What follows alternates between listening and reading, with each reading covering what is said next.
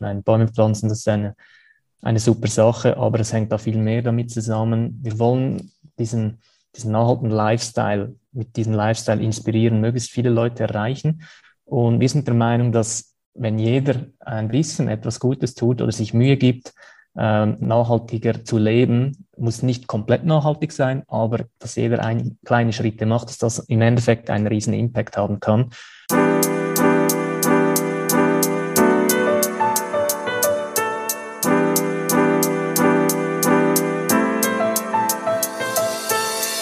Und herzlich willkommen zu Fair Fashion Talk, deinem Podcast über faire und nachhaltige Mode.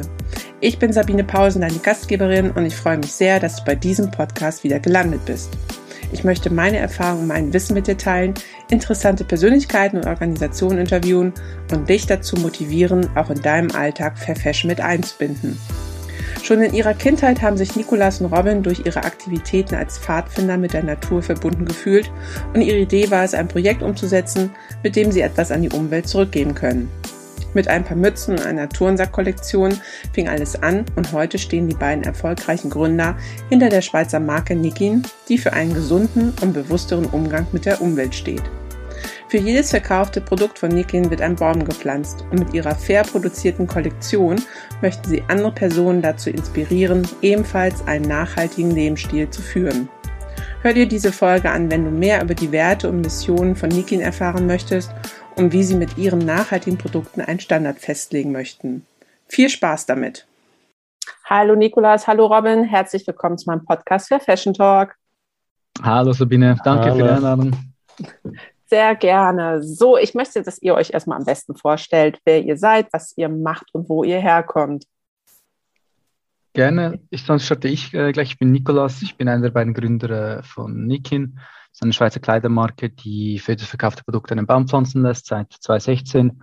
Konnte damit schon über eine halbe Million Bäume pflanzen lassen und ähm, möchten auch äh, nachhaltige Mode produzieren, wo wir eine gute Balance zwischen Ökologie, Ökonomie und Sozialem finden möchten und sind vor allem äh, online gewachsen, haben einfach nebenbei das mal gestartet und nur immer mehr und mehr draus. Und ja, jetzt sind wir hier. Robin, hast ja. du was dazu zu fügen? Nein, eigentlich nicht so viel. Ich bin Robin, der andere Mitgründer von der Marke Nikin. Äh, wir kennen uns schon seit, seit, seit wir Kinder sind und äh, das wurde so ein Herzensprojekt und jetzt ja, können wir hier Vollzeit arbeiten, was mega schön ist. Ja, vielleicht noch wichtig zu sagen, ähm, wir beide kennen uns lange, aber wir sind auch in der, äh, Pfadi, sagen wir Schweizerdeutsch, wir waren Pfadfinder und gemeinsam im äh, Pfadfinderlagen und haben da eigentlich unseren gemeinsamen starken Bezug zur Natur dann hinbekommen. Nebst auch noch Snowboarden in den Bergen etc., aber vor allem Pfadfinder sein war, was so die Naturverbundenheit von uns. Ja, und Textilien, wie seid ihr dazu gekommen? Also das ist jetzt nicht ganz so typisch, würde ich mal vermuten. Ja, also eigentlich beide null Background mit Textilien. Mhm. Ähm, wir achten, dass wir uns so kleiden, dass wir es, dass es uns selber gefällt und wir uns wohl darin fühlen, aber ähm, eigentlich der Background, da kam nirgendwo Textilien vor. Das hat sich so ergeben beim Gründen dieser Firma. Und da sind wir auch ein Stück weit reingerutscht, haben da sehr vieles selber uns aneignen müssen, dürfen und äh, haben in den letzten fünf Jahren extrem viel über ja, Textilien und Mode mitbekommen, natürlich. Und dann ja, spannend, also, also, oder ja? ganz kurz vielleicht spannend zu sagen ist auch, ähm, meine, zu Beginn haben wir einfach Wintermützen gemacht und wollten einfach der Natur was zurückgeben und haben Bäume pflanzen lassen.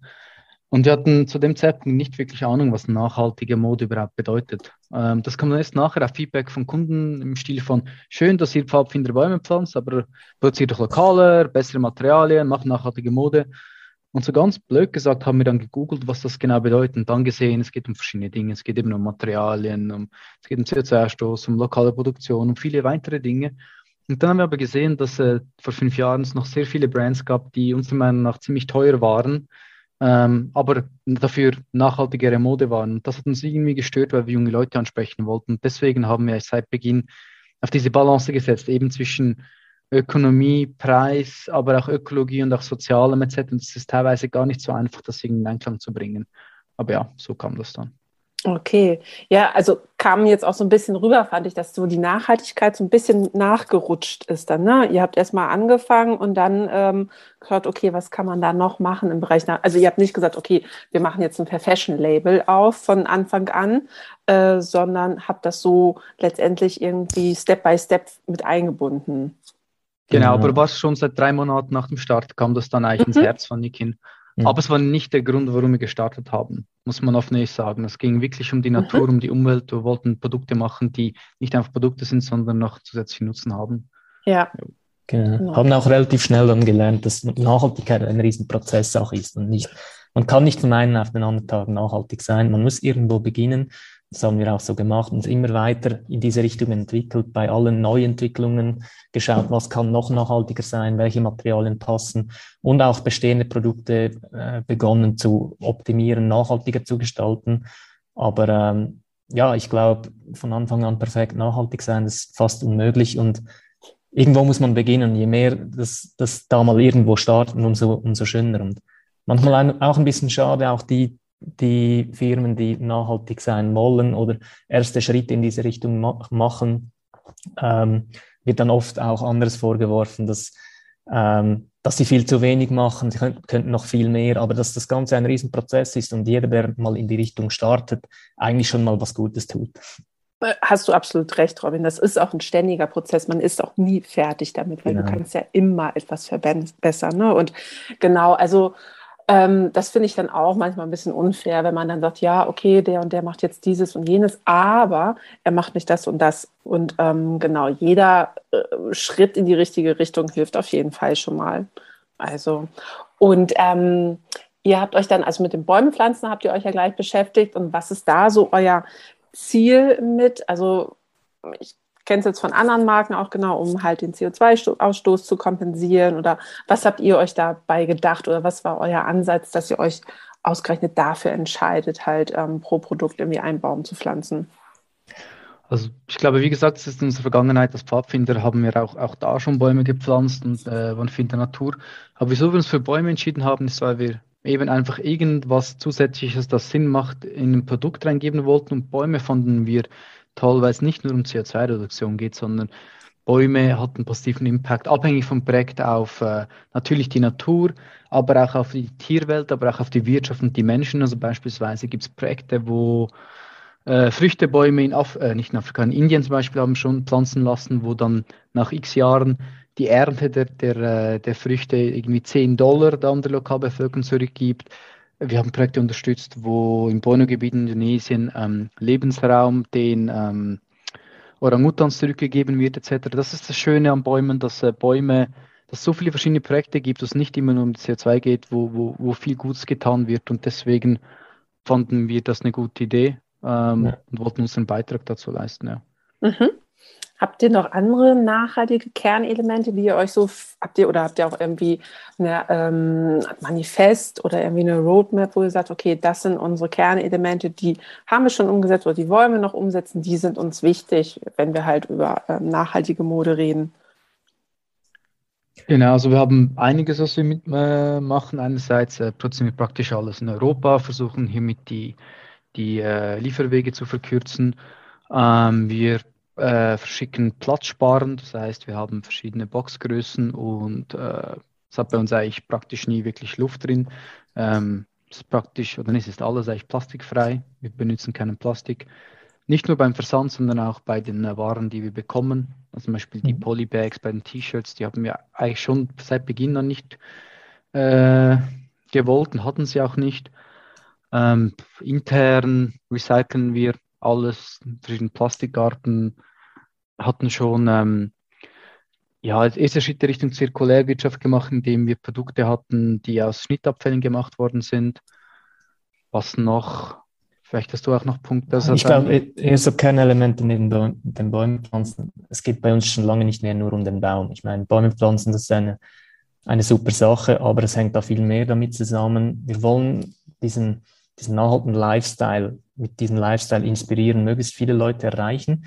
Und wir sind der Meinung, dass wenn jeder ein bisschen etwas Gutes tut oder sich Mühe gibt, äh, nachhaltiger zu leben, muss nicht komplett nachhaltig sein, aber dass jeder ein, kleine Schritte macht, dass das im Endeffekt einen riesen Impact haben kann.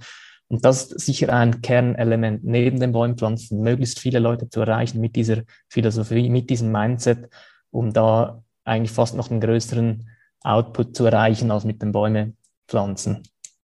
Ja, stimmt, das hast du eigentlich gut gesagt, dass, weil wir glauben echt daran, dass wenn jeder etwas macht, das in der Masse schlussendlich einen größeren Impact hat, wie wenn wenige viel machen. Heißt aber nicht, dass es nicht gut ist, viel zu machen. aber ich glaube, das ist so ein bisschen unser Ansatz, wo, wo wir vor allem auch andere inspirieren wollen. Und Vielleicht noch ein weiteres Kernelement ist, als wir sahen oder uns entschieden haben, wir wollen nachhaltige, nachhaltige Mode machen, ähm, haben wir auch gesehen, dass es, es gibt, es gab schon nachhaltige ähm, Brands, aber die waren oft sehr teuer oder ja, nicht für die Masse gedacht. Und wir wollen diese Nachhaltigkeit auch ein Stück weit äh, massentauglich machen, wollen, wollten schlichte Designs machen, die sich jeder kaufen kann und auch zu einem fairen Preis für den Endkonsumenten schlussendlich anbieten, dass, ja, dass, dass sich auch jeder oder die meisten Leute nachhaltige Mode bezahlt, äh, leisten können.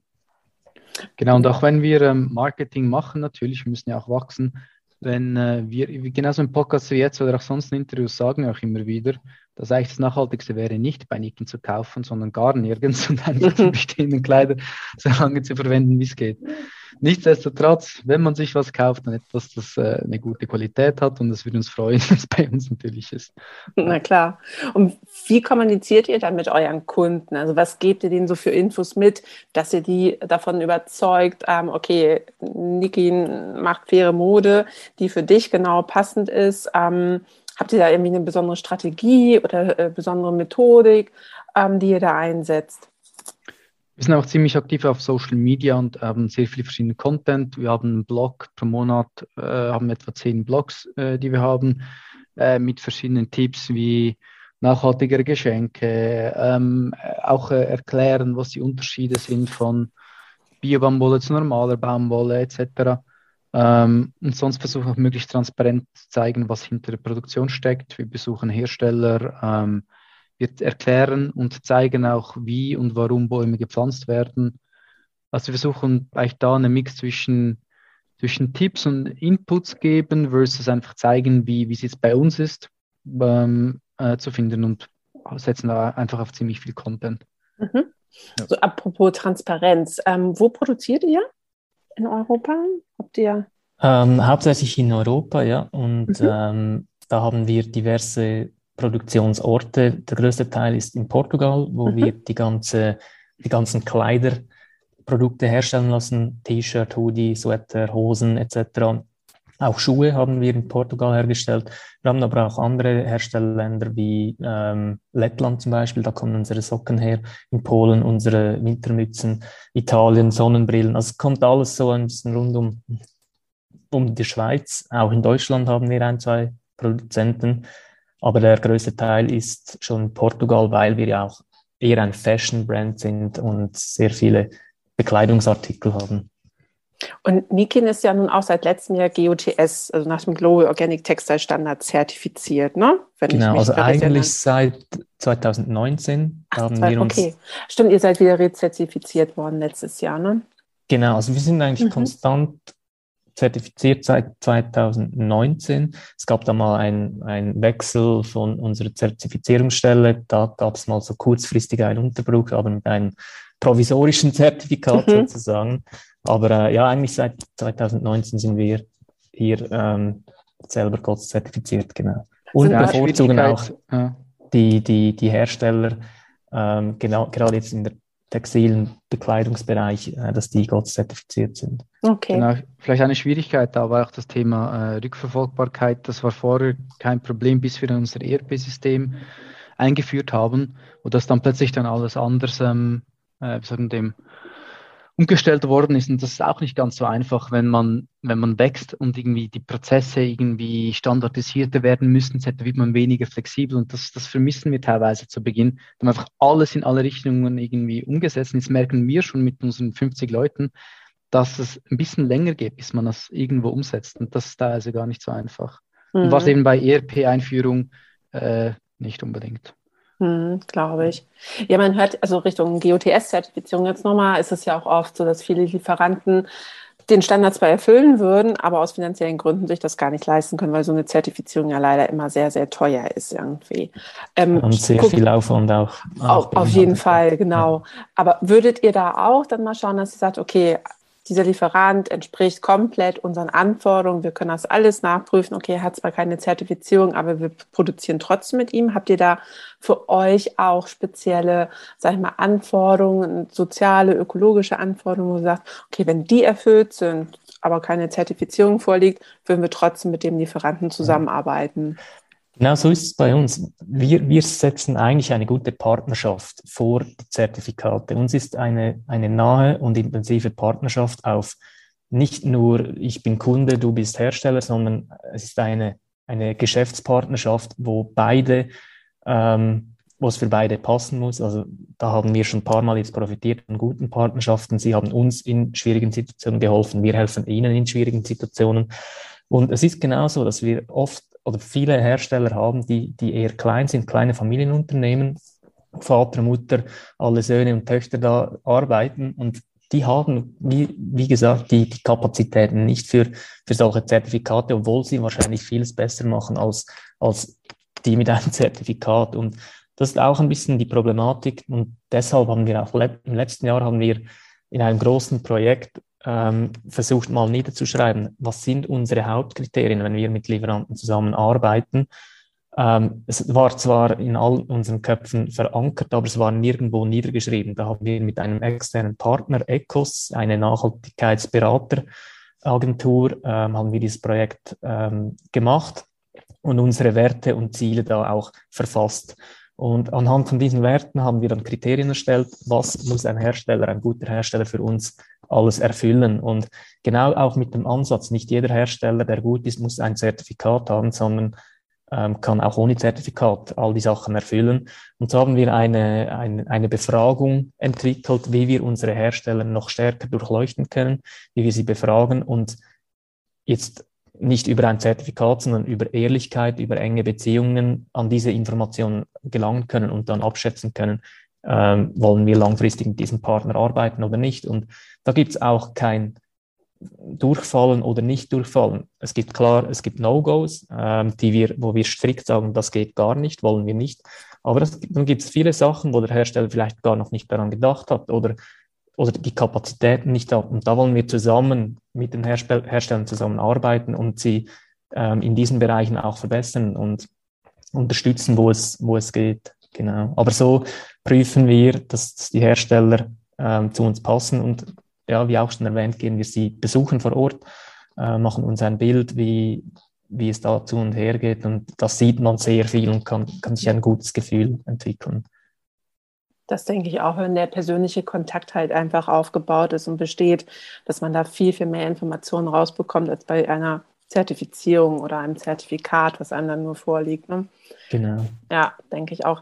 Habt ihr das auch in die andere Richtung, also zum Kunden hin? Gibt es auch irgendwelche Anforderungen, Kriterien, die ihr an eure Kunden stellt, wo ihr dann gegebenenfalls auch sagen würdet, also mit dem und dem Kunden können wir nicht zusammenarbeiten, weil er nicht unsere Werte vertritt?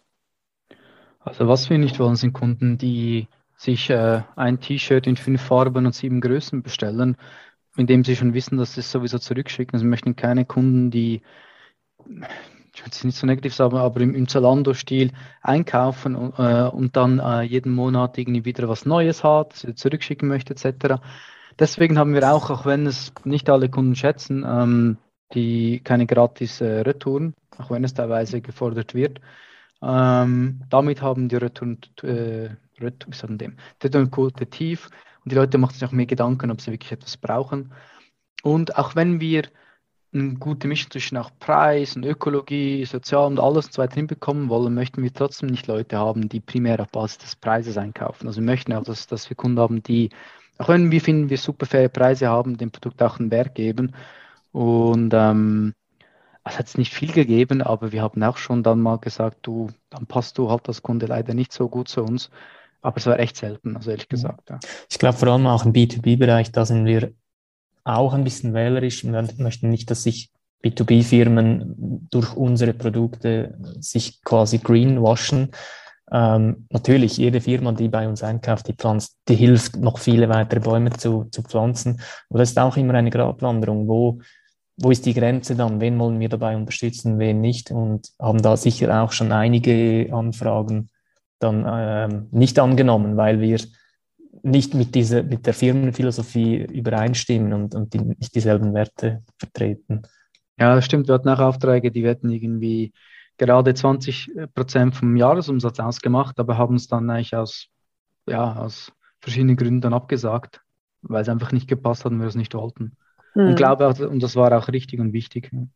Ich denke auch, man muss sich ja auch irgendwie so ein bisschen treu bleiben, ne? wenn man das halt irgendwie so auf und durchziehen möchte, dann muss man, glaube ich, am Anfang vielleicht noch Abstriche machen. Es klingt vielleicht verlockend, aber ich glaube, ähm, nachhaltig und langfristig ist es dann besser, wenn man da wirklich äh, konsequent dann einfach auch bleibt.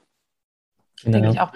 Wie würdet ihr denn eure Zielgruppe im Großen und Ganzen so beschreiben, die bei euch so einkauft? Ich glaube allgemein, oder nicht als du, Robin? ja, vielleicht so, der Mindset muss sicher auf, auf eine Art und Weise nachhaltig sein. Man muss ein gewisses Interesse haben, sonst hätte man uns wahrscheinlich gar nie gesehen auf Social Media, weil das natürlich auch Kriterien sind im Marketing, dass wir Leute ähm, ähm, an Leute zielen, die schon diese Grundinteressen haben, wo das stimmt. Und ja, ich glaube, unsere, unsere, unser Hauptkunde ist eher, ähm, ja, versucht schon das Beste im Alltag zu machen, um nachhaltig unterwegs zu sein. Ähm, wahrscheinlich kauft einer mal etwas für einen bisschen besseren Preis oder höheren Preis, aber dafür ist es langlebiger und aus guten Materialien. Ich glaube, es sind nicht die typischen Fast Fashion Käufer, äh, die, die bei uns einkaufen. Vielleicht weißt du, Niklas, da noch mehr. Nee, ich glaube, du hast schon recht, weil ich meine, für die typischen Fast Fashion Einkäufer sind die wahrscheinlich zu wenig stylisch, weil wir nicht äh, 7000 verschiedene Designs jeden Monat rausbringen. Aber ja, schlussendlich ist noch, ist noch spannend, wenn wir in der Schweiz anschauen, äh, wo wir am stärksten sind, ähm, haben eigentlich von jung bis alt irgendwie Kunden. Also es gibt verschiedene Altersgruppen, die, die, die uns oder denen wir gefallen. Und ich glaube, was alle verbindet, ist eben, dass jeder irgendwo durch im, im Alltag eigentlich das macht, was für ihn, für ihn oder für sie funktioniert. Und, ähm, und ja, und das, das sind aber dann zur gleichen Zeit auch nicht sagen wir solche, die das Maximum überall rausholen wollen. Weil es gibt Brands, wo man, sagen wir auch Made in Switzerland oder Made in Germany Kleidung kaufen kann, die dann auch ein bisschen mehr kostet. Was wir cool finden und gut finden natürlich, aber äh, unsere Kunden sind meistens die, die denen sagen wir es noch nicht wert ist, was sie es noch nicht leisten können, sagen wir zwei oder dreimal mehr zu bezahlen, dass es dann zum Beispiel noch äh, lokal ist oder noch aus einem nachhaltigen Material. Und ähm, genau für die haben wir, finden wir gute Kleider gemacht, wo echt eine gute Balance gefunden haben. Ja. Was ich noch spannend finde, ist, wir haben eine sehr breite Zielgruppe. Es ist noch schwierig, äh, da klar zu sagen, dass diese oder diese Person, und ich glaube, das liegt auch daran, dass wir mit den Bäumen pflanzen einen gemeinsamen Nenner gefunden haben, weil ich glaube, jede Art von Menschen ähm, findet es cool, Bäume zu pflanzen, findet es eine gute Sache. Und so können wir wirklich Personen von, in ganz verschiedene Richtungen auch ansprechen. Und dadurch, dass unsere Designs eher zurückhalten und eher so basic sind, steht auch jedem. Nicht, ja, man kann es zu jedem Anlass auch tragen. Ja, wollte ich auch gerade sagen, eure Kollektion ist ja jetzt nicht, sag ich mal, von irgendwelchen bestimmten Trendfarben oder Trendelementen geprägt. Also mhm. die ist ja wirklich durchgehend, also jahresdurchgehend irgendwie aktuell. Und ähm, von daher, glaube ich, spricht spricht sie einfach auch viele ähm, unterschiedliche Altersgruppen dann auch an. Also genau, in Deutschland seid ihr ja jetzt noch nicht so oft vertreten. Also kurze Werbung, bei uns im Jesango Online-Shop seid ihr natürlich vertreten. ähm, da wollt ihr jetzt aber auch ein bisschen mehr noch den Markt sozusagen angreifen, ne? Genau, also wir sind in der Schweiz noch stärker als in Deutschland, aber klar, es gibt mhm. äh, mehr Leute in Deutschland als in der Schweiz. Deswegen möchten haben da schon noch einiges vor in Deutschland, aber ähm, ja, ist nicht ganz so einfach, als Schweizer Band nach Deutschland zu gehen, auch wenn wir uns in vielen extrem ähnlich sind. Mhm. Irgendwo durch sind die Leute in Deutschland doch ein bisschen anders als wir, okay. wenn es um äh, Online-Einkauf geht und gewisse Gewohnheiten. Was noch spannend ist, dass zum Beispiel die Retouren sind höher in Deutschland, weil mhm. irgendwie mit dem Thema Widerrufsrecht und diesen Sachen äh, ist man sich irgendwie mehr gewohnt. In der Schweiz gibt es das nicht. Man muss eigentlich Retouren gar nicht unbedingt anbieten. Ähm, Ja, und es gibt auch sonst verschiedene Dinge, aber trotzdem, ähm, ja, sind hier konstant am Wachsen, aber jetzt nicht irgendwie unserem Ver-X-Fachen jedes Jahr, sondern es geht einfach schön gemütlich, aber stetig nach oben, was gut ist. Wollte ich gerade sagen, ist ja auch ganz gut, nicht, dass ihr euch irgendwie überschlägt und überrennt und dann irgendwie, ähm, ja, vielleicht auch dann irgendwelche Schritte einleiten müsst oder so, die ihr gar nicht wollt. Das kann ja dann auch ja. vielleicht mal ganz gut sein. Ja. Ähm, welche Herausforderungen musstet ihr euch denn sonst so mal im Laufe eurer Entwicklung mal stellen oder habt ihr immer noch Herausforderungen, ähm, denen ihr so tagtäglich oder so begegnet? Vielleicht ist so allgemeine Herausforderung, die wir haben, weil wir sind ein äh, also selbstfinanziertes Unternehmen, wir haben keine Investoren etc. Nikin gehört uns selber. Und das war aber auch finanziell nicht so einfach. Ähm, zum Beispiel, wenn man gute Hersteller findet äh, zu Beginn, dann muss man ziemlich viel abnehmen. Äh, vor allem, wenn man äh, noch nachhaltige Materialien verwenden möchte, kostet das mehr. Und es war ziemlich schwierig, das zu finanzieren zu Beginn. Und aber das war das Schwierigste, noch, ist noch immer schwierig, weil die Mengen werden immer höher.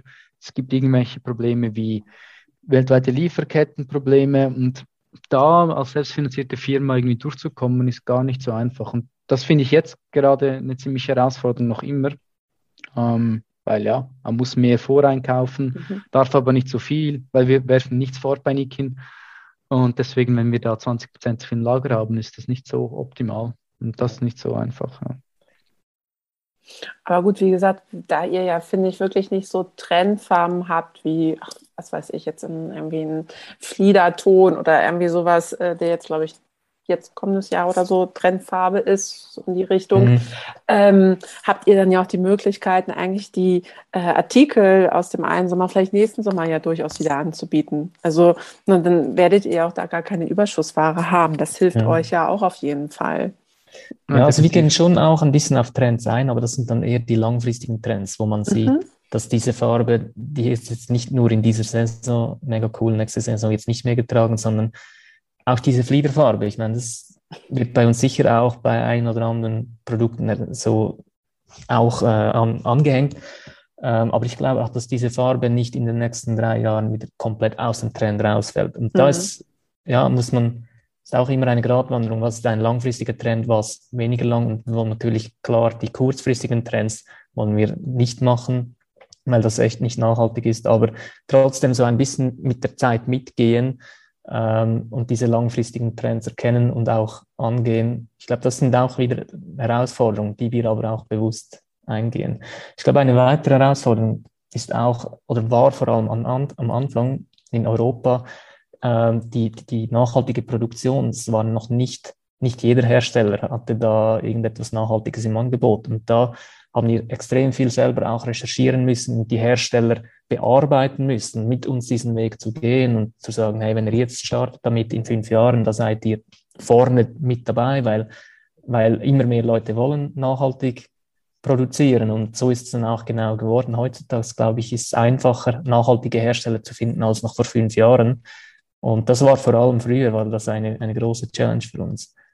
Ja, ich mhm. glaube auch, was schwierig ist, ist ähm, äh, ein perfekt nachhaltiges Produkt machen zu wollen, weil das ist wie nicht möglich. Irgendwo durch muss man für sich selber definieren, was nachhaltige Mode bedeutet, was einem am wichtigsten ist. Und dieses Problem hatten wir zum Beispiel lange mit, äh, zum Beispiel mit Wintermützen, wo wir einerseits eine synthetische Faser hatten, aber auch irgend zum Beispiel äh, äh, Baumwolle aus recycelten Jeans und so weiter verwendet haben. Dann, was, das fand ich eigentlich super, aber die Qualität war schlechter. Es, es ging, es hat schneller verleiert etc., schneller auseinander und dann hat es das Ziel auch nicht erreicht. Und teilweise gibt es äh, ja so Produkte, wo es noch nicht die Lösung gibt, die perfekt ist schlussendlich. Und das ist auch äh, eine Challenge, ehrlich gesagt. Ja, mhm. ja glaube ich.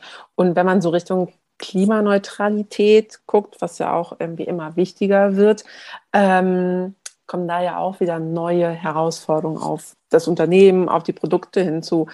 Weiß nicht, habt ihr euch damit schon noch weiter beschäftigt? Also neben den Bäume pflanzen, wo sozusagen ja CO2-Ausstoß schon wieder kompensiert wird, ähm, habt ihr da schon mal geguckt, was ihr noch machen könntet, um klimaneutral zu werden? Also sowohl Unternehmen, Standort und auch Produkte? Hm. Also wir haben in der Vergangenheit ab und zu einfach CO2-Offsetting gemacht, waren aber nicht so die Fans davon, einfach mal alles CO2 zu offsetten. Aus verschiedenen Gründen. Ähm, was wir aber jetzt äh, noch immer machen, ist, äh, wir verschicken unsere Waren an die Kunden CO2-neutral. Immerhin, das ist ein CO2-Offsetting.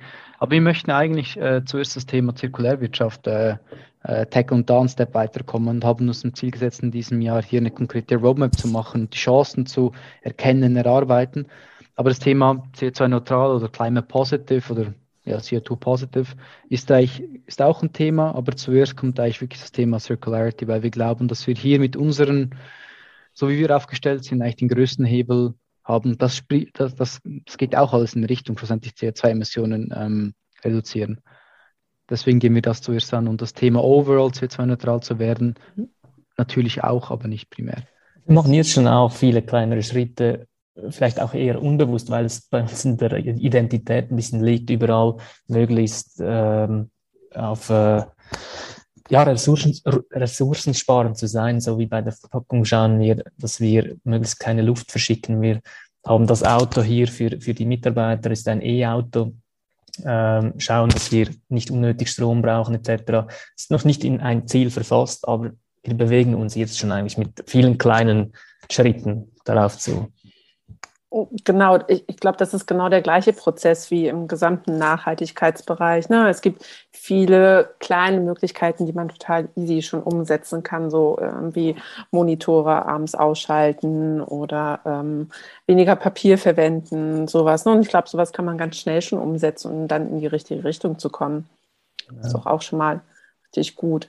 Und ähm, habt ihr auch schon mal da überlegt, ich weiß nicht, ähm, in Deutschland gibt es auch manchmal so Kooperationen, dass halt für Fashion Brands mit großen anderen Kunden oder mit großen anderen Modemarken vielleicht zusammenarbeiten, irgendwelche Kooperationen machen, um halt das Thema Fair Fashion, nachhaltige Mode weiter nach vorne zu bringen.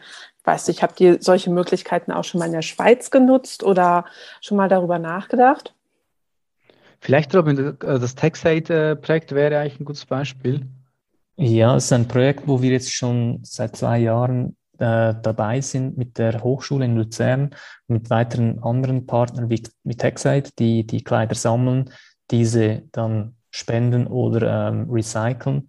Und da sind wir in einem Projekt, wo wir versuchen, zusammen einen Garn zu entwickeln. Das ist schon sehr weit, ähm, wo dann aus diesem Garn auch ein neues Produkt hergestellt werden kann. Und das ist sicher etwas, wo wir auch so ein bisschen die, die dazu beitragen, dass das Ganze, wenn es dann Erfolg hat, auch gegen außen gezeigt werden kann.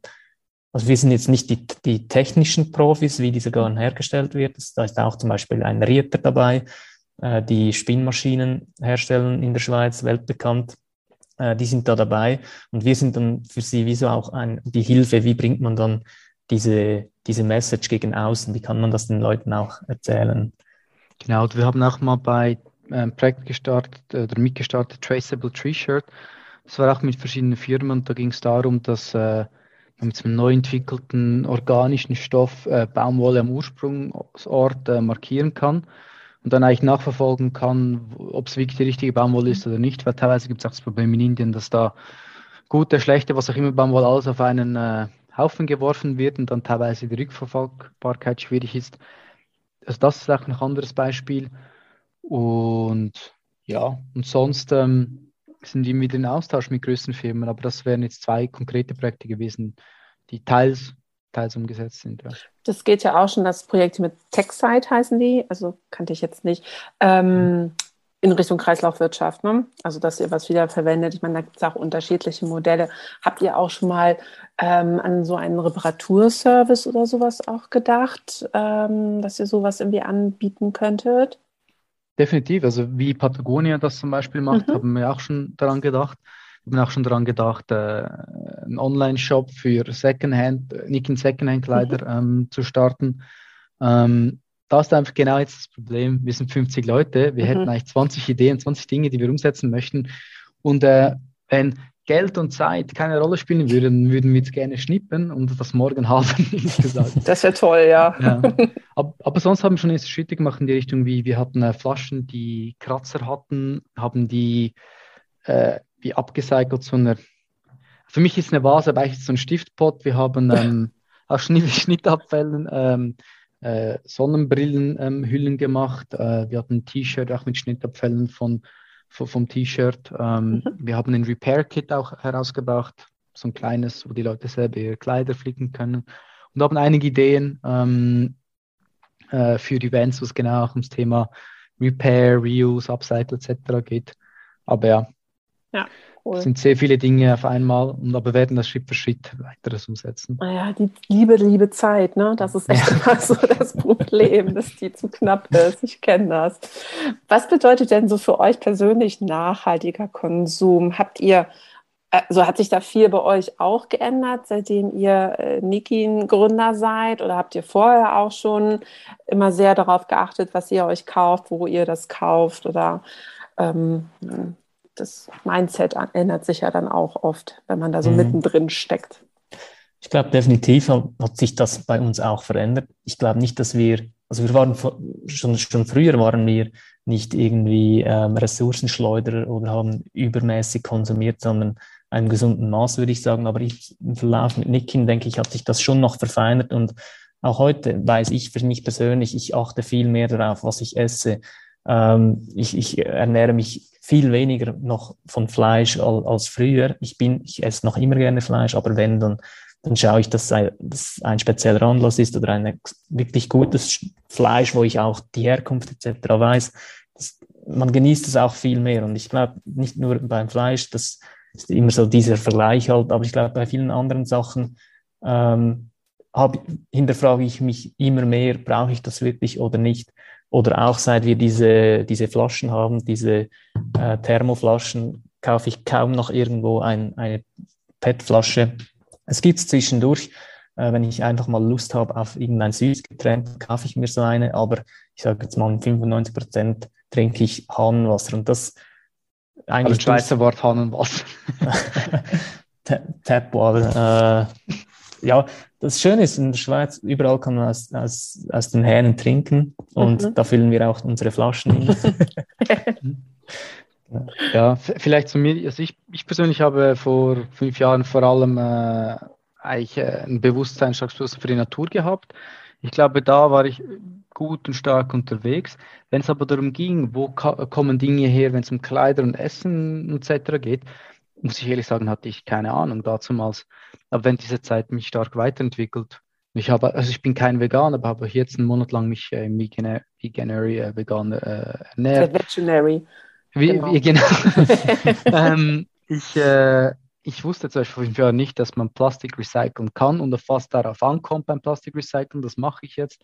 Es gibt extrem viele Bereiche, wo wir uns so weiterentwickeln. Kleider kaufen wir eigentlich nicht mehr, aber hat vielleicht auch damit zu tun, dass wir ähm, eigene kleine Brand haben. Aber auch da, das sind Shirts bei mir im, äh, Kleiderschrank, die vier Jahre alt sind ich sehe einfach keinen Grund, hier Neues äh, zu nehmen, weil es immer noch tiptop ist. Jo. Hm. Ja, das ist schon ganz spannend, wie man das auch so anpasst. Also auch bei mir tatsächlich so, seitdem ich mich so die letzten ja, vier, fünf Jahre damit beschäftigt hat, hat sich da auch ganz, ganz viel geändert. Also ich bin auch nicht gleich mit äh, nachhaltiger Mode geboren oder mit dem Gedanken. Äh, das hat sich auch alles irgendwie in den letzten Jahren tatsächlich so entwickelt. Ähm, ja, ich habe, glaube ich, schon jetzt meine letzte Frage an euch. Äh, das wäre dann jetzt so nochmal, was ihr euch für Nikin wünscht, was für Pläne ihr so habt und ähm, genau, was ihr noch so vielleicht auf der Agenda habt oder was ihr sonst noch gerne mitteilen möchtet an die ZuhörerInnen. Ja, also ich glaube, wir haben verschiedene Pläne, wie schon gesagt, eines der ersten wichtigsten Dinge, was aber ein langfristiges Ding ist, das Thema Zirkulärwirtschaft, Circularity.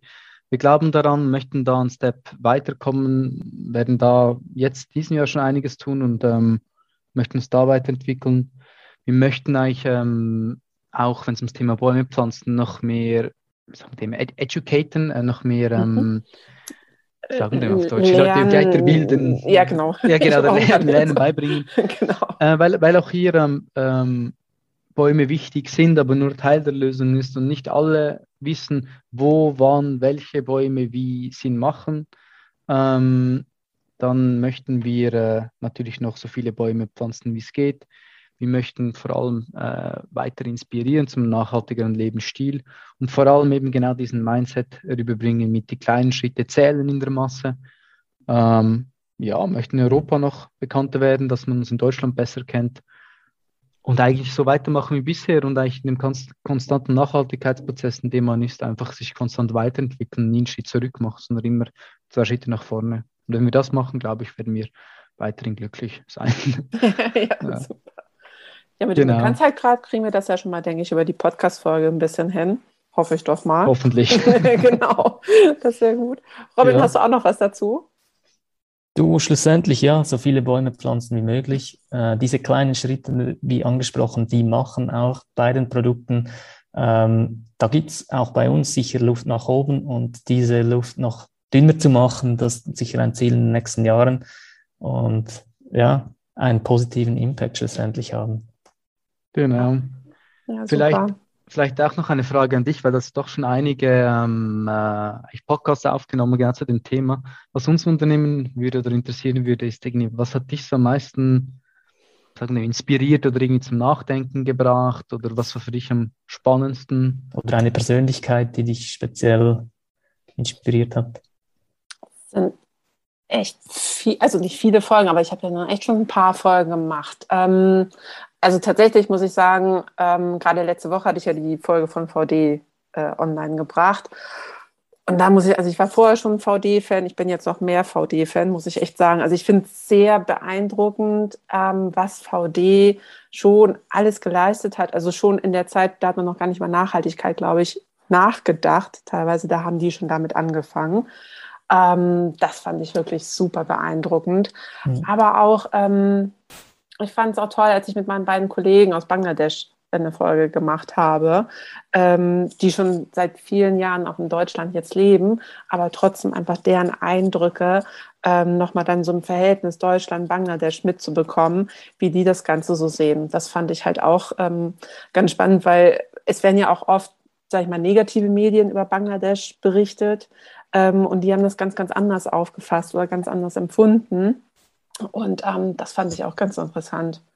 Also es bringt so, jede Folge bringt irgendwie was Spannendes mit und fast jeder sagt eigentlich, also von den ganzen Brands, äh, sagt ja auch eigentlich fast jeder so, einfach mal machen.